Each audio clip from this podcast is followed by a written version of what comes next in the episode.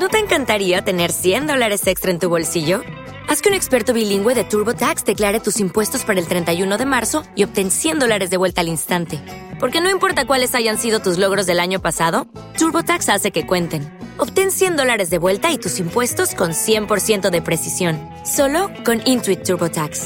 Debes declarar para el 31 de marzo. Crédito solo aplicable al costo de la presentación federal con TurboTax Full Service. Oferta sujeta a cambios o cancelación en cualquier momento. En ocasiones utilizamos los términos de hambre y apetito como si fueran lo mismo, como si fueran sinónimos. Sin embargo, ambos términos son diferentes. Nutrición desde cero. Píldoras dietéticas para acercar la nutrición a la población general.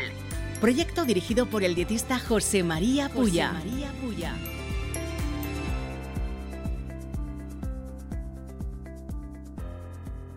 A veces utilizamos las expresiones tengo hambre o tengo apetito para referirnos un poco a esa necesidad que tenemos de ingerir alimentos, ya sea porque nos hemos pasado una mañana o una tarde trabajando, porque suenan nuestras tripas, por un mal humor, por náuseas, por lo que sea. La conclusión es que por necesidad de comer hablamos en algunos momentos de tengo apetito o de tengo hambre. Sobre todo, creo que por aquí por España se utiliza más el término tengo hambre. Sin embargo, son términos diferentes. De forma sencilla, el hambre tiene un contexto fisiológico, mientras que el apetito es simplemente el deseo de comer. Te lo amplío. El hambre es la incapacidad de comer alimentos suficientes durante un periodo prolongado, ya sea por escasez de alimentos o por la pobreza en sí. Esto involucra muchas partes de nuestro cuerpo, incluido el sistema nervioso, el cerebro, el estómago, el páncreas, y todo esto está interconectado por dos hormonas muy conocidas que tienen que ver con las señales de hambre, que son la grelina y la leptina.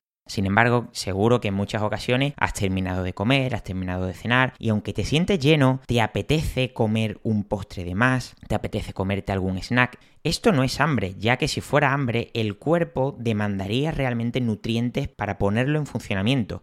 Esto es apetito, es el deseo de comer, ya sea por sentirse aburrido, ya sea por ver una gran cantidad de alimentos delante de tus ojos, por eso siempre se dice la expresión de come más por los ojos que por la boca, ya sea por estrés, por oler, vamos, estar expuesto a alimentos. Como conclusión creo que queda bastante claro. El hambre es fisiológico, mientras que el apetito es simplemente el deseo de comer.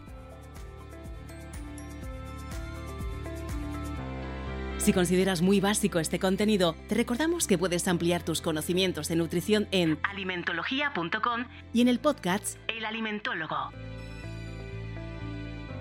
Esperamos que te haya gustado el episodio. Puedes seguir el programa en iVoox, Spotify y Apple Podcasts. Un saludo y nos vemos en el próximo episodio.